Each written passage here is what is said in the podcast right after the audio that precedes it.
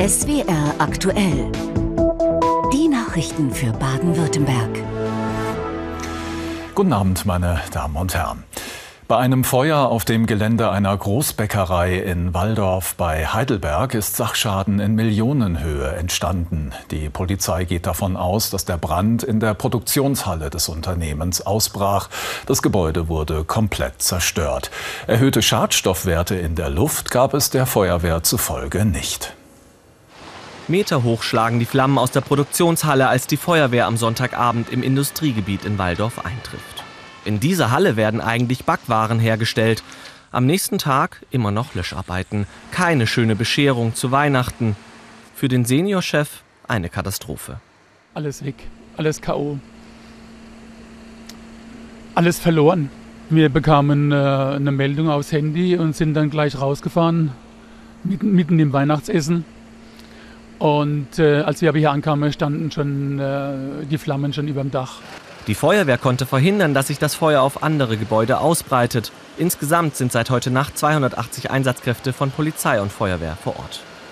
Das Gebäude ist äh, facto nicht mehr zu retten. Das Gebäude muss abgerissen werden, das ist sicher. Das Gebäude hatte eine Dachkonstruktion aus Leimbindern, sodass ein Teil des Daches äh, eh eingestürzt ist.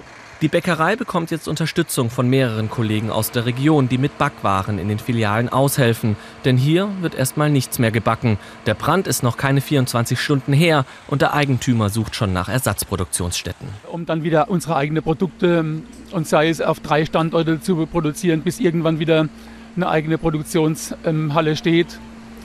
Also wir wollen nicht aufgeben.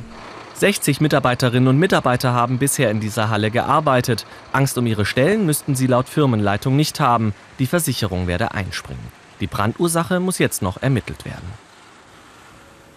Kleine Geschenke für Lastwagenfahrer hat eine Spedition aus dem Enzkreis auf Rasthöfen und Parkplätzen entlang der Autobahn 8 verteilt. Das Unternehmen wollte damit den Menschen eine Freude machen, die während des Lkw-Fahrverbots an den Weihnachtsfeiertagen in Baden-Württemberg gestrandet sind. Weihnachtliche Stimmung, wie soll sie hier aufkommen an diesem verregneten Tag an der Raststätte Pforzheim? Die meisten Lastwagenfahrer, hunderte Kilometer von zu Hause entfernt, rechnen nicht mit einer Bescherung. Doch dann tauchen Medin und Steffen auf, verteilen Geschenke. Auch um einfach mal Danke zu sagen. Okay, спасибо. Wer sich gerade ausruht, darf sich später freuen. Vor zehn Tagen hat man in der Spedition angefangen, die kleinen Tüten mit den Naschereien zu packen. Am Ende sollten es etwa 1000 werden. Diese Geste zur Weihnachtszeit hat schon Tradition und der Chef weiß noch, wie es begann. Meine Leute haben gesehen, dass doch viele Lkw-Fahrer auf den Autobahnparkplätzen stehen und ihre Rast und Pause machen müssen, teilweise drei bis vier Tage, je nachdem, wie Weihnachten fällt. Und da haben die Leute meinen leid getan, gesagt, denen sollten wir doch ein kleines Geschenk bringen. Und so sind seine Mitarbeiter gerne zu Weihnachten unterwegs und sorgen für ein wenig Abwechslung in einem nicht leichten Alltag. It's a big surprise for me for this present. Thank you again. Thank you. Die Fahrer überrascht und immer wieder dankbar. Merry Christmas. Da war ein Fahrer, der hat mit seiner Familie daheim ähm, per Videochat telefoniert und der hat dann einen gleich mit aufs Bild genommen. Die Süßigkeiten sind vielleicht schnell gegessen, aber die Erinnerung an eine schöne Geste zu Weihnachten bleibt. Nach zwei Jahren pandemiebedingter Pause hat in Eisenharz im württembergischen Allgäu erstmals wieder der Stephansritt stattgefunden. Dabei reiten die Teilnehmerinnen und Teilnehmer mit ihren Pferden um die dortige Stephanskapelle, um den Segen für Haus und Hof zu erbitten. Trotz strömenden Regens kamen heute rund 100 Reiterinnen und Reiter nach Eisenharz, um die Kapelle des heiligen Stephanus zu umrunden.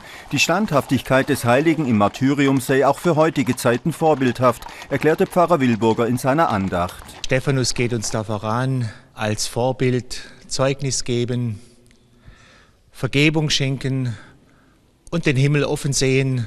Der Brauch des Stephansritts geht bis ins Mittelalter zurück und wurde vor 95 Jahren wieder eingeführt einfach das Segen für die Pferde mit nach Hause nehmen, für die Tiere, für die Flure. Was will man mehr für Pferd, Reiter und für die Zuschauer nach zwei Jahren Corona-Pause endlich wieder Tradition wieder aufleben zu lassen?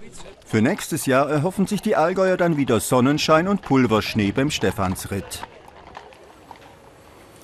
Auf der Bahnstrecke zwischen Basel und Mannheim sind bis zum Nachmittag zahlreiche Züge ausgefallen. Nach Angaben der Deutschen Bahn gab es zwei Gründe. Einmal eine Stellwerkstörung im Bereich des Badischen Bahnhofs in Basel und daneben eine defekte Weiche bei Rastatt. Laut Bahn sind die Probleme inzwischen behoben, sodass der Schienenverkehr wieder planmäßig läuft. Um den Bedarf an Blutkonserven über die Weihnachtsfeiertage zu decken, hat das Deutsche Rote Kreuz heute mehrere Blutspende-Termine in Baden-Württemberg durchgeführt, darunter auch in Hattenhofen im Kreis Göppingen. Schon seit Jahren kann in Hattenhofen am zweiten Weihnachtsfeiertag Blut gespendet werden. Aus der ganzen Umgebung kommen die Spendewilligen, weil sie am Feiertag mehr Zeit haben als sonst und etwas Gutes tun wollen. Neben den Entnahmeteams des Deutschen Roten Kreuzes aus Ulm sind auch viele Freiwillige der DRK-Bereitschaft Hattenhofen im Einsatz, beispielsweise bei der Registrierung der Spender und beim Vorbereiten der Lunchpakete als kleines Dankeschön. Insgesamt kamen 218 Blutkonserven beim Termin in Hattenhofen zusammen. Frisch auf Göppingen ist in der Handball-Bundesliga heute leer ausgegangen und damit sind wir beim Sport hier in SWR aktuell. Das Team verlor am 18. Spieltag mit 29 zu 33 in Magdeburg und steht jetzt auf Platz 15. Die Rhein-Neckar-Löwen setzten sich dagegen im letzten Spiel vor der Weltmeisterschaft klar mit 37 zu 27 gegen Hamm durch. Überragender Akteur bei den Löwen war Juri Knorr. Juri Knorr lässt im Moment alles recht spielerisch aussehen. Der 22-Jährige ist aktuell die Nummer 3 in der Torschützenliste der Bundesliga mit einer enormen Wurfwerte. Sein schnellster in dieser Spielzeit 137,69 kmh. Dazu der Nationalspieler mit einem glänzenden Auge für seine Mitspieler. Auch dank Juri Knorr ist es eine klare Angelegenheit für die Löwen. Zur Pause führen sie bereits mit 20 zu 12. Der Tabellenletzte aus Hamm chancenlos und fehleranfällig. Juri Knorr das neunte Tor des Spielmachers. Das macht über sechs Treffer pro Spiel im Schnitt in dieser Saison. Juri Knorr vor der WM im Januar in bestechender Form. Sein elfter Treffer. Die Löwen gewinnen 37 zu 27 und sind Tabellenzweiter. Eine Auswärtsniederlage müssen die Adler Mannheim verkraften. Am 35. Spieltag der deutschen Eishockeyliga verlor Mannheim mit 1 zu 3 in Bremerhaven. Mannheim ist als Tabellendritter aber weiterhin auf Endrundenkurs und auch Schwenningen hat mit einem 4 zu 0 Sieg gegen Nürnberg seine Chancen auf die Playoffs gewahrt.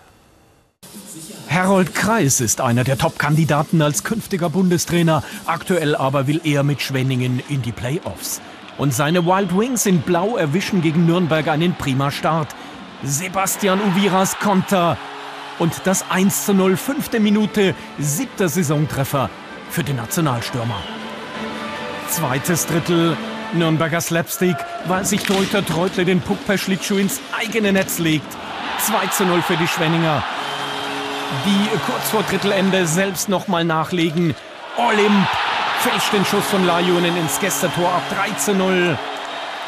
Achtung, spektakulär, wie Schwenningens Elias im Schlussabschnitt über die Bande gecheckt wird, ehe erneut der Norweger Olymp mit dem 4 zu 0 ins leere Nürnberger Gehäuse alles klar macht. Die Wild Wings, auch dank Torhüter Eriksson, auf bestem Weg Richtung Playoff-Runde. In der Basketball-Bundesliga sind die Merlins Kralsheim auch am 11. Spieltag leer ausgegangen. Mit einer 78 zu 87 Niederlage gegen Würzburg hält die Negativserie an. Fünfte Niederlage hintereinander für Kreilsheim. Die Hohenloher Basketballer in Blau am Anfang auf Augenhöhe mit Würzburg. Sie zeigten Willensstärke und machten Tempo, wie hier Miles Stevens mit dem Fastbreak. Doch dann verlor die Mannschaft von Nikolai Markovic, dem neuen Trainer der Kreilsheimer, den Überblick. Im zweiten und im dritten Viertel kassierten sie jeweils einen Rückstand von bis zu 13 Punkten. Zu diesem Zeitpunkt lief gar nichts bei Kreilsheim. Doch dann machte Mo Stucky Dampf und Kreilsheim war wieder dran. Nur noch fünf Punkte Rückstand. Und wieder Mo Stucky mit diesem selbstbewussten Dreier. Doch Würzburg legte nach und gab die Führung nicht mehr ab. Kreilsheim verliert mit 78 zu 87 und steht jetzt auf Tabellenplatz 15. Und zum Schluss dürfen wir Sie jetzt noch mitnehmen in die weihnachtliche Manege des Zirkus Charles Knie in Offenburg. Artisten aus mehreren Ländern bezaubern dort während der Feiertage mit ihrem Können, auch in diesem Jahr groß und klein. Alle Jahre wieder schlägt Charles Knie seine Zelte in Offenburg auf. Dressierte Papageien, glitzernde Kostüme und Clowns locken viele Besucherinnen und Besucher in den Weihnachtszirkus. Zweimal täglich heißt es manegefrei für die weltweit gefragtesten Artisten und Akrobaten.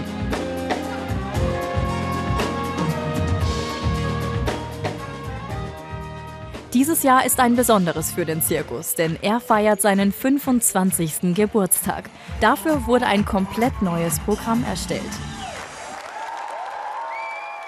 Wir haben ja ein Ensemble von äh, über 40 Artisten, Musikern und Tänzerinnen aus der ganzen Welt. Es sind äh, 13 Nationen, wenn ich richtig gezählt habe. Und die geben sich jetzt hier ein Stell dich ein auf dem Offenburger Messeplatz. Ein funkelndes Zirkuszelt und Zuckerwatte bringen Kinderaugen zum Strahlen.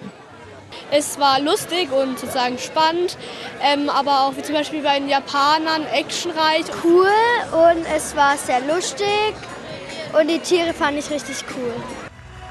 Zwei Stunden lang werden die Besucherinnen und Besucher in die Welt des Zirkus entführt. Und so manche kommen aus dem Staunen gar nicht mehr raus.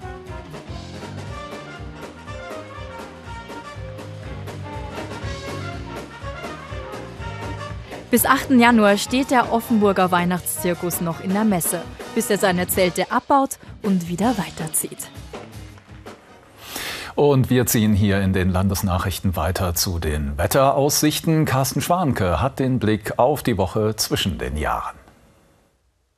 Wir werfen einen Blick auf das Wetter der letzten Tage dieses Jahres und dieses Wetter sieht definitiv nicht winterlich aus. Blick auf den 15-Tage-Trend von Freiburg. Da sehen wir, dass zum Jahreswechsel am 31.12., am 1. Januar sogar die höchsten Werte erreicht werden im Bereich von möglicherweise rund 18 Grad.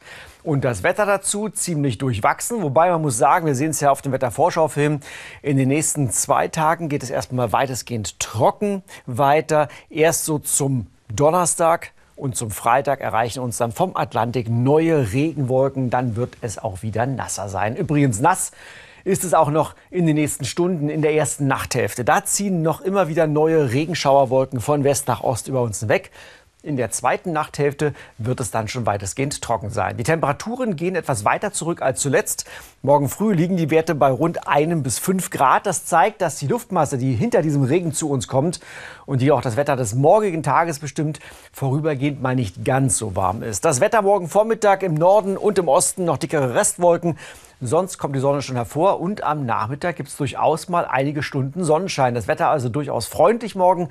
Die Temperaturen aber meistens im einstelligen Bereich. Die Höchstwerte liegen bei 4 bis maximal 10 Grad. Der Wind weht dazu meistens aus südwestlichen Richtungen mit Stärke 2 bis 4 im Mittel. Zu den weiteren Aussichten. Der Mittwoch schon bewölkter, aber noch trocken. Schon wieder oftmals bei zweistelligen Höchsttemperaturen 11 bis 13 Grad. Ab Donnerstag erreichen uns dann häufiger Regenwolken. Auch der Freitag wird durchwachsen. Und die Temperaturen steigen weiter an auf Werte zwischen 9 und 15 Grad. Vielen Dank, Carsten. Und das war SWR aktuell von uns allen hier. Ihnen noch einen schönen Abend.